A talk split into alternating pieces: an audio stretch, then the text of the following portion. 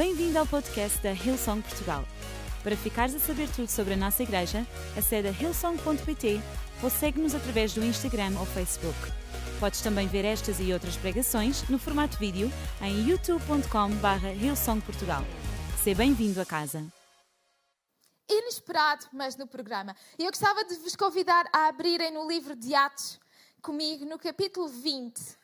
E vamos ler do versículo 7 ao 12. Diz o seguinte: No domingo, reunimos-nos para celebrar a Santa Ceia. Paulo pregou nesse encontro e, porque ia partir no dia seguinte, alongou o seu discurso até à meia-noite. A sala no andar onde nos reunimos estava iluminada com muitas lâmpadas a óleo. E como Paulo se prolongou muito no seu sermão, um jovem chamado Eutico, que estava sentado no parapeito de uma janela, adormeceu e caiu do alto de três andares, tendo morrido. Paulo desceu e, levantando-o nos braços, disse: Não se preocupem, ele está vivo. Voltaram todos para cima e tomaram juntos uma refeição. Paulo ainda lhes falou longamente e já era de madrugada quando partiu. Inesperado, mas no programa. O meu desejo nesta manhã é que ninguém adormeça enquanto eu prego. Por favor, por favor, dê-vos alguma oportunidade. Se vocês estão em casa, podem levar o telemóvel até à cozinha e ir fazer um café. Se vocês estão aqui, podem uh, dar uma cotovelada à pessoa que está assim mais próxima de vocês. Ou bater assim uma palma à frente dela. Por favor, não, estou a brincar. Sabem, neste texto não há nada que me pareça normal. Eu não sei se a vocês vos pareceu uma história perfeitamente normal, onde as pessoas se juntam para tomar a Santa Ceia, para ouvir alguém pregar. Em teoria, seria uma reunião como é que nós estamos a ter aqui. Mas a realidade é que vários dos contornos que acontecem nesta história não são normais. Em primeiro lugar, nós vemos que já era normal os pregadores se alongarem, portanto, podemos excluir isso do primeiro ponto acerca dos factos extraordinários desta história. Mas o ponto em que esta história começa é que Paulo andava fugido. Esta era uma altura de perseguição e Paulo era uma pessoa perseguida por pregar o Evangelho. Se calhar nós, ao lermos esta história e ao ouvirmos acerca da naturalidade com que Paulo prega o Evangelho, se alonga na sua pregação, está à vontade a partir a ceia, a, a, a ensinar o povo, nós podemos perder o pormenor de que Paulo tinha a sua vida literalmente em risco. Paulo andava a viajar nas suas viagens missionárias e ele, quando estava para, para sair de, para ir para a Síria, sair da Macedónia em direção à Síria, ele soube, ele soube que nesse, nesse trajeto que ele ia fazer, estavam a planear capturá-lo.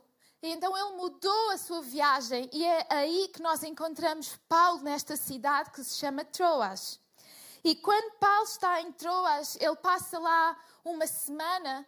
Esta, esta passagem acontece no dia antes de Paulo abandonar para prosseguir a sua viagem missionária. Ou seja, embora ele fosse perseguido, nada o impedia de continuar na missão que Deus lhe tinha dado. Nada o impedia de continuar. E este era o último dia em que Paulo estava com eles. E aquilo que eles fizeram foi aproveitar Paulo foi uh, tentar ouvir tudo aquilo que ele tinha para ensinar. Então os crentes juntaram-se, juntaram-se numa sala. Podemos ver pelo aquilo que a história diz que era uma sala num terceiro andar. E enquanto Paulo prega, alguém cai da janela e morre. São sempre os jovens, não é? Sempre os jovens. Na, na, reunião das nove e meia, o pastor Gabriel estava a pregar a dizer que os jovens têm o futuro de Deus, que os jovens, os adolescentes são incríveis e os jovens adormecem enquanto se prega e cai da janela. Não, estou a brincar. Mas foi o que aconteceu. Nós não sabemos porque é que este jovem aconteceu. Porque é que este jovem adormeceu, aliás. Podemos facilmente julgar que se calhar era porque ele era preguiçoso. Mas nós não sabemos porque ele pode ter trabalhado arduamente toda a semana. Nós não sabemos se eventualmente ele tinha alguma condição que o fizesse adormecer tão profundamente durante uma pregação. Então não vamos partir de pressupostos que este jovem adormeceu porque era jovem e possivelmente era preguiçoso. A Bíblia não nos dá o contexto se ele estava cansado por ter trabalhado, se era dele que dependia a provisão da família dele. Então, não vamos partir de pressupostos acerca deste jovem. Vamos apenas nos focar naquilo que aconteceu. Foi que alguém morreu enquanto Paulo pregava. Paulo, o perseguido.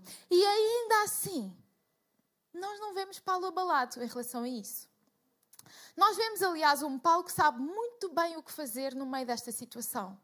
Ele prontamente desce do terceiro andar, vem cá abaixo, agarra no rapaz e diz: Não, não, ele não está morto, ele está a viver. E se calhar, se Paulo tem que fazer esta afirmação, é porque as pessoas entraram em pânico, começaram a gritar, a chorar, tentaram contactar o médico mais próximo ali da cidade. Mas Paulo não parece nada abalado em relação a esta circunstância absolutamente fora do normal. E sabem, Paulo conhecia a palavra de Deus.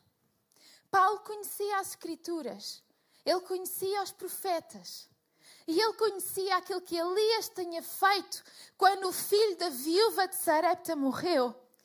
E diz que Elias se inclinou sobre o menino e ele voltou a viver. E há outras traduções da Bíblia que dizem que Paulo fez exatamente a mesma coisa, que ele se inclinou sobre este jovem, que o agarrou pelos braços e disse que ele não estava morto, que ele estava vivo.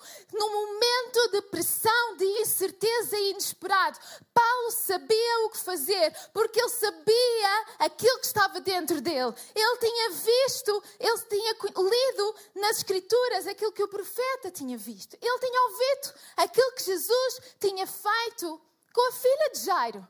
Quando todos diziam que a menina tinha morrido, ele disse: Não, ela apenas dorme. Esta menina está viva. E num momento de tanta dor, como perante a morte de alguém, Paulo age com a maior das autoridades e certezas. Este rapaz não está morto, ele apenas dorme levanta-o pelos braços e ele volta a viver. Deixa-me dizer-te, se calhar as situações inesperadas deste ano e das situações inesperadas previstas para o resto deste ano levaram a melhor sobre ti, roubaram a tua paz, roubaram a tua confiança em Deus. Mas hoje é o dia de tu fazeres aquilo que está escrito na palavra de Deus, de tu colocares a tua confiança em Deus. Ei, não está morta, a tua família não está morta, essa doença não é a tua sentença final, não é o fim do teu negócio, não é o fim da tua vida é apenas uma vírgula para Deus revelar a sua glória através de ti. No momento inesperado, aquilo que saiu de Paulo era aquilo que ele conhecia. E isto leva-me a pensar: o que é que tu tens guardado dentro de ti? Porque sabes, nos momentos inesperados da vida, é isso que vai sair como a nossa primeira resposta. Não guardes dentro de ti as estatísticas. Não guardes dentro de ti as circunstâncias, não guardes dentro de ti aquilo que os outros dizem, guarda dentro de ti a palavra de Deus, guarda dentro de ti os milagres de Deus, as promessas de Deus para a tua vida e nos momentos inesperados, é isso que irá brotar de ti. Guarda dentro do teu coração a sua palavra e nos momentos inesperados, tu saberás o que dizer, tu saberás como reagir, tu saberás o que orar porque tu tens guardado dentro de ti a maior palavra, a mais poderosa palavra. Era disto que Paulo tinha enchido a sua vida. Sabem qual é uma outra coincidência nesta história? É que o nome Eutico tem um significado tão caricato. Os nomes têm significados, vocês devem conhecer isso. E Eutico literalmente significa felicidade, e prosperidade. Uou! O que é que será que nós fazemos quando a nossa felicidade parece cair pela janela abaixo? Qual é a nossa resposta quando aquilo que era a nossa prosperidade parece cair da janela abaixo? deixa-me desafiar-te nesta manhã. Coloca a tua vida firme em Jesus Cristo. E mesmo quando a felicidade parece cair da janela, tu vais perceber que isso não é o fim, que isso é apenas uma vírgula para aquilo que Deus tem para fazer na tua vida. Esta manhã eu gostava de deixar-vos com uma frase. Não trago pontos, não sei se isto faz desta minha mensagem melhor ou pior, porque geralmente os pregadores têm pontos, não é? Será que Paulo também tinha pontos nas suas mensagens? Bem, whatever. Eu trago-vos uma frase e nós vamos construindo esta frase à medida que vamos continuar a analisar a mensagem. E a primeira palavra desta frase é preparados. Preparados. Sabem, nos, versos 9, 8 e 9 desta passagem que acabámos de ler, diz que a sala no andar onde se reuniam estava iluminada com muitas lâmpadas a óleo. Eles não sabiam que Paulo se iria alongar na sua pregação. Eles não faziam ideia se era curto tempo, longo, se iam ficar para jantar, se não iam. Mas nós lemos que eles estavam preparados. Hoje em dia, se a nossa reunião se prolongar, se nós nos encontrarmos a meio da tarde e uma reunião se prolongar, nós dizemos a alguém: Hey, podes carregar ali no interruptor e acender a luz, por favor? O que naquela altura não acontecia. Eles tiveram que preparar-se com lâmpadas, com ir comprar óleo, com trazer o óleo e as lâmpadas, com preparar o, as lâmpadas com o óleo para poderem acendê-los, caso houvesse necessidade. Eles Fala-nos que eles depois subiram para comer, significa que eles tiveram que preparar comida. Alguém teve que ir às compras, alguém teve que preparar a refeição. Eles estavam preparados. Ninguém sabia se Paulo ia pregar uma hora ou até à meia-noite, como a passagem nos diz, mas estavam preparados para o que eventualmente pudesse acontecer. Sabes, preparação acontece antes dos momentos inesperados. Nós não nos Preparação não é quando estamos em frente ao inesperado arranjar qualquer coisa. Isso geralmente chama-se, em bom português, desenrascar. Preparação acontece antes. E sabes, Deste princípio, nós tiramos tantas aplicações práticas para a nossa vida. Nós precisamos estar preparados com a palavra de Deus antes de enfrentarmos as situações inesperadas. Nós precisamos de nos preparar financeiramente antes de enfrentarmos as situações inesperadas. Nós precisamos de preparar o nosso coração, de fazer a nossa fé crescer antes de enfrentarmos as circunstâncias adversas, para que no dia da aflição nós possamos permanecer firmes, porque estamos preparados. Se naquele dia eles não estivessem preparados, a reunião tinha de ter acabado, porque eles não iriam continuar às escuras. Porque se isso fosse uma hipótese, porque é que eles seriam levados de lanternas? Claramente não era uma hipótese continuar às escuras, porque eles se prepararam.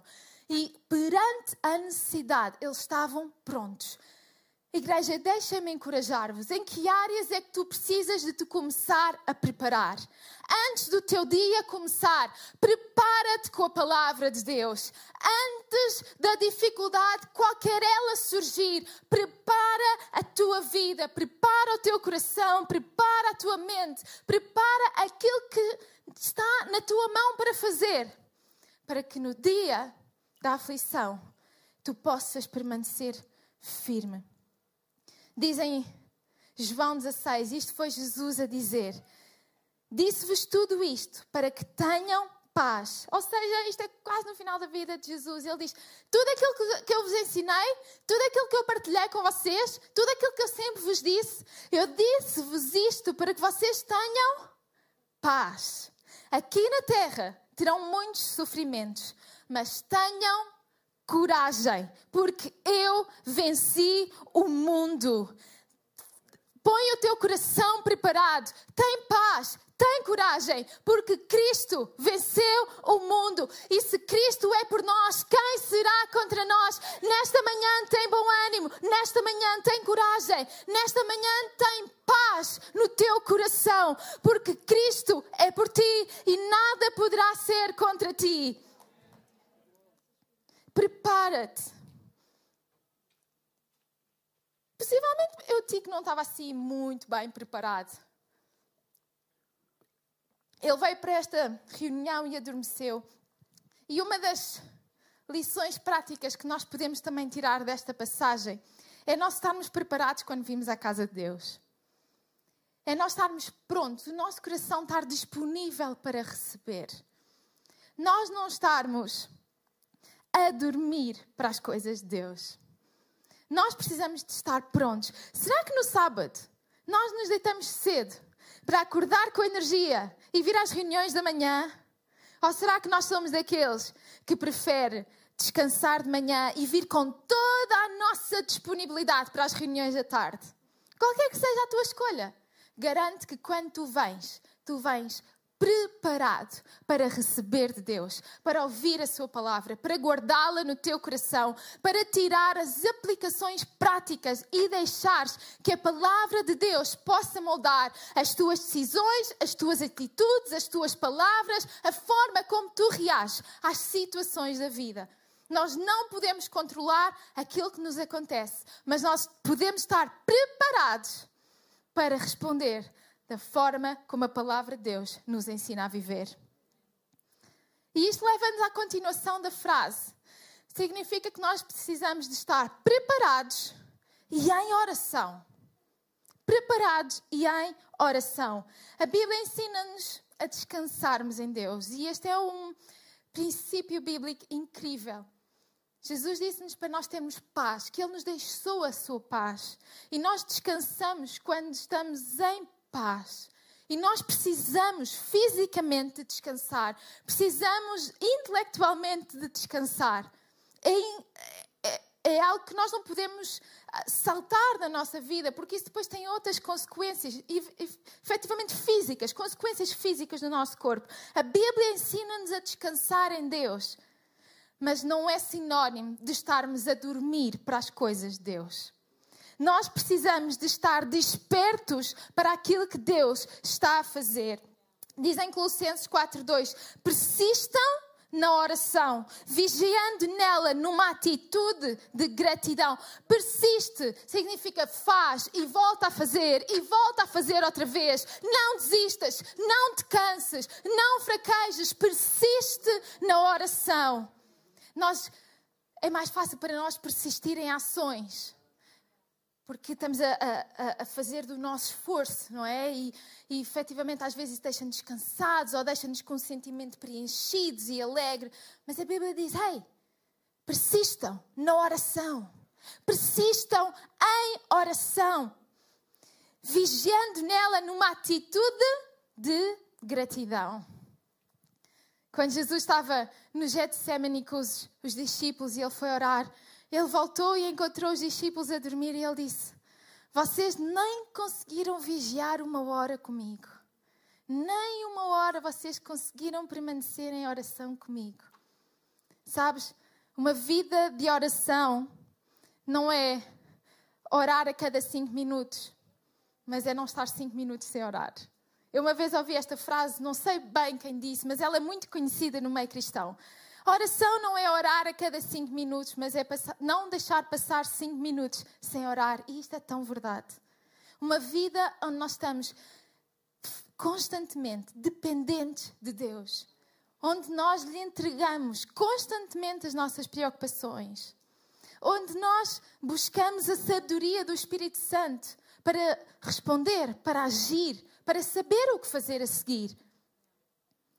Nós precisamos de persistir em oração, estar despertos para aquilo que Deus está a fazer. E sabem como é que nós mantemos o nosso espírito desperto e expectante para aquilo que Deus está a fazer? É crescendo no nosso relacionamento com Cristo. É impossível nós nos aproximarmos mais de Jesus e não ficarmos mais estupefactos com a sua grandeza, com a sua soberania, com a sua bondade.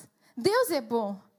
E Deus faz coisas boas na nossa vida. E através de Jesus nós podemos experimentar a bondade de Deus no nosso dia a dia.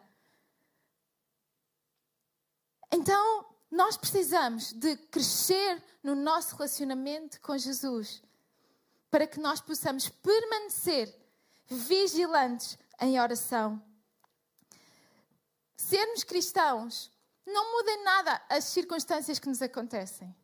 Acontecem-nos exatamente as mesmas coisas àqueles que ainda não reconheceram Jesus como o seu Senhor e Salvador. Mas a diferença é a maneira como nós respondemos àquilo que nos acontece. E quando nós somos persistentes em oração, essa diferença vai ser cada vez mais notória. E o mundo precisa de ver essa diferença em nós. Porque é através dessa diferença que o mundo vai conhecer as verdadeiras cores de Deus. Então nós precisamos de estar preparados de estar em oração, vigilantes em oração, para que a maneira como nós respondemos às circunstâncias da vida que nos acontecem sejam diferentes, para sermos sal e luz no mundo, para que as pessoas possam conhecer como Deus é bom, como Ele ama os seus filhos, como Ele ama o mundo, como Ele tem um plano e um propósito para as nossas vidas. Vocês estão curiosos para saber como é que esta frase se vai desenrolar? Sim, então nós precisamos estar preparados em oração, porque vamos ver milagres acontecer. Não é normal, não é normal nós vermos alguém voltar à vida quando estava morto. Isso é um milagre. Milagres, eles podem ser descritos como uma interrupção a um círculo de acontecimentos naturais. Para ti pode parecer normal, natural, que toda a gente na tua família tenha essa doença, dizem-te que é genético. Milagre é a interrupção desse ciclo. Podem parecer que é normal, porque na tua família todos os homens são alcoólicos, eles bebem demais, mas tu não seres é uma interrupção a esse ciclo e tu começas um novo ciclo. Se calhar dizem-te que é normal na tua família vocês não conseguirem comprar casa própria, mas tu vês um milagre acontecer e esse ciclo é interrompido. E quando nós estamos preparados, dispostos para Deus trabalhar na nossa vida, vigilantes em oração, com paz no nosso coração, nós vamos ver milagres acontecer, uma interrupção sobrenatural, alguma coisa natural, mas que revela a glória de Deus nas nossas vidas.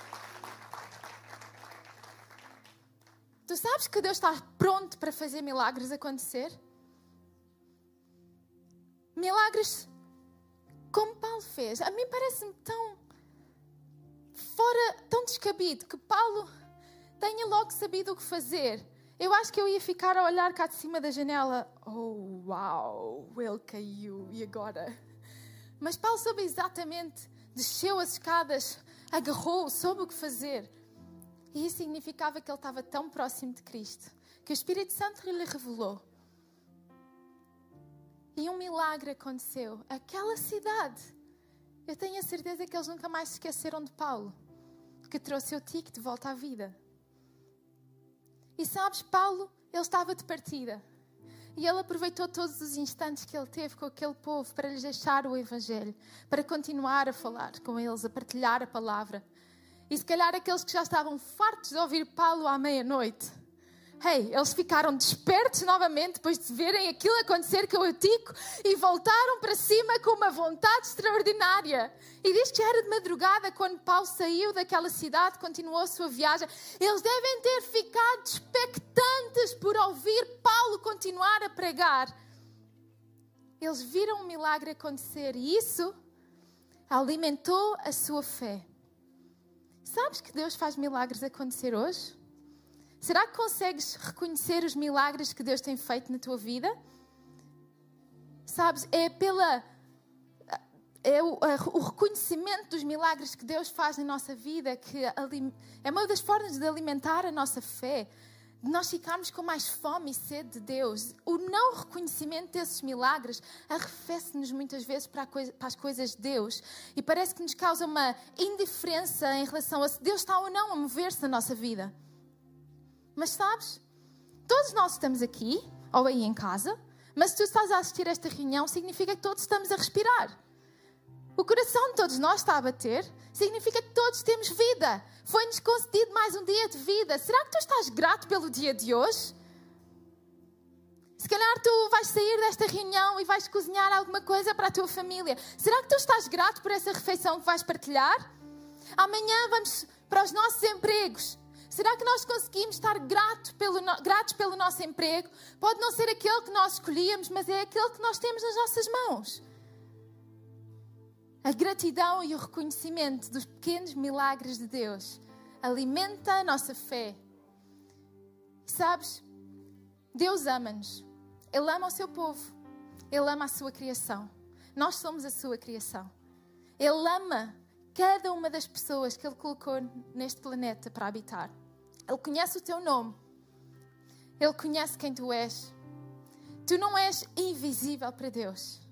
Aquilo que Ele deseja é que tu possas dar-lhe uma oportunidade na tua vida e que tu possas reconhecer os muito mais milagres que Ele tem para fazer. Ou seja, as muito mais interrupções de ciclos que tu achas que são naturais, mas que Deus quer interromper para revelar, manifestar a Sua glória. Não há nada, nada que te possa afastar deste Deus. Este Deus que estava com Paulo que o fazia ter paz nas perseguições, que o sabia fazer, saber o que fazer perante o inesperado. Este Deus está conosco. Ele está aqui. E sabes, o mesmo apóstolo Paulo, ele escreveu em Romanos, Romanos 8, ele diz: Estou convencido de que nada. Deixem-me repetir. Eu estou convencido de que nada, vivo ou morto, angelical ou demoníaco, atual ou futuro, alto ou baixo, pensável ou impensável, absolutamente nada pode intrometer-se entre nós e o amor de Deus quando vemos o modo com que Jesus, o nosso Senhor, nos acolheu. Não há nada que te afaste deste amor. Não há nada que te separe deste Deus. Não há nada que te afaste dos milagres que Deus tem para fazer na tua vida. Não há nada, nada, absolutamente nada que te possa afastar de Deus. Mas tu dizes, Priscila, tu não sabes o que aconteceu na minha vida. Essas perseguições eram a vida de Paulo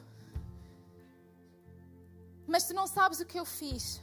Mas deixa-me mostrar-te pela Bíblia vários exemplos de pessoas que enfrentaram situações adversas e que isso não os desqualificou do amor de Deus e de serem usados por Deus para Ele manifestar a sua glória. Nós começamos no Antigo Testamento. Moisés, ele era gago e foi usado por Deus. Abraão era demasiado velho, mas ele teve um filho. Sara era estéril. Noé era bêbado. Jacó era mentiroso. Samuel era muito novo.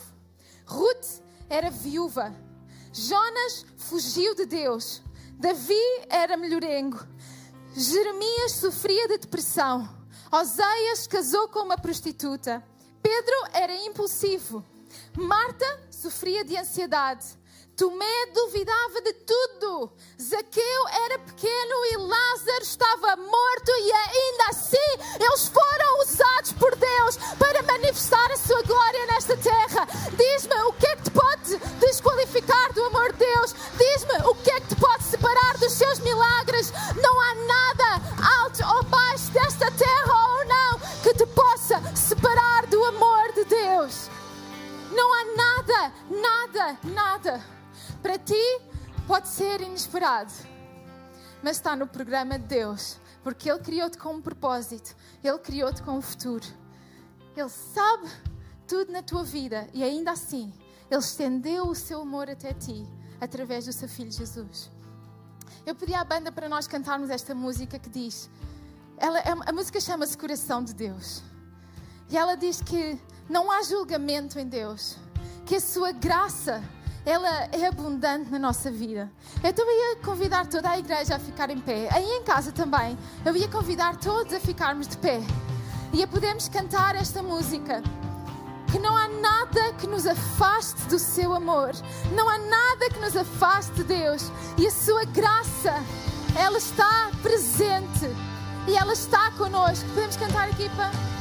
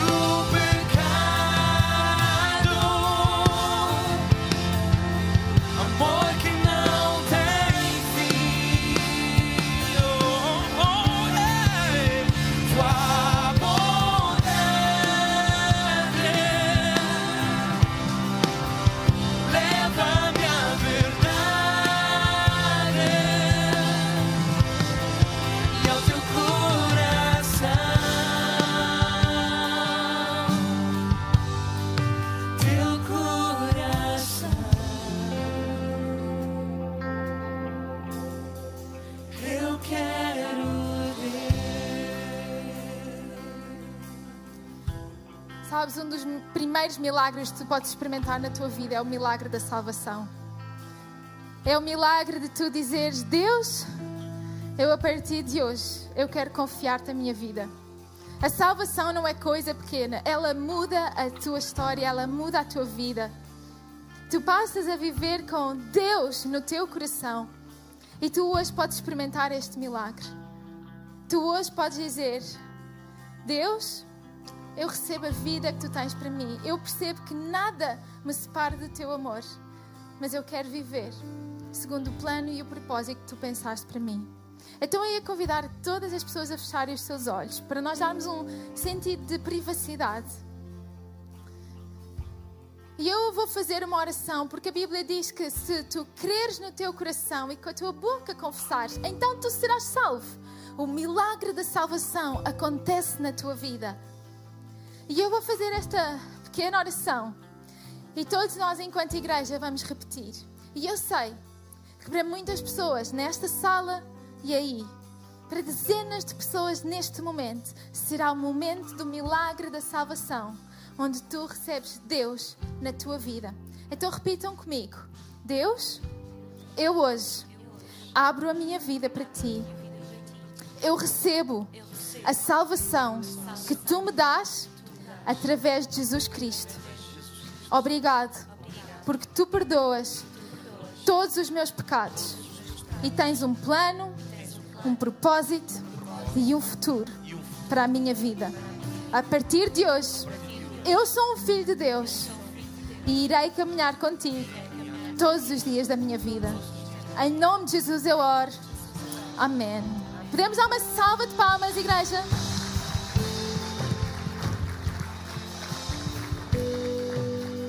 Nós gostávamos de saber se tu fizeste esta oração.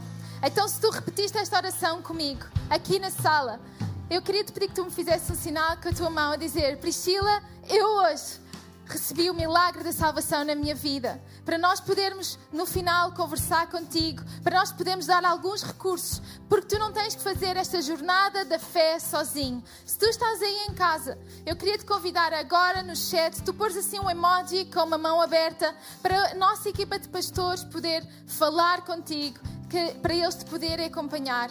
Aqui na sala se tu aceitaste Jesus, eu ia te pedir para, à medida que ou sais por esta porta ou por esta, tu voltes para o nosso hall de entrada. Nós temos lá a nossa equipa também de voluntários para conversarem contigo. Mas se tu és um pouco mais tímido em relação a todas estas formas, podes sempre preencher um pequeno formulário em ilsong.pt barra Jesus. ilsong.pt barra Jesus para nos dizeres que fizeste esta oração. Olha, nesta história que nós lemos, eles estavam reunidos, juntos, a tomar a ceia. É importante que tu continues a voltar à igreja. É importante que tu te juntes à casa de Deus para dessa forma fortaleceres a tua fé.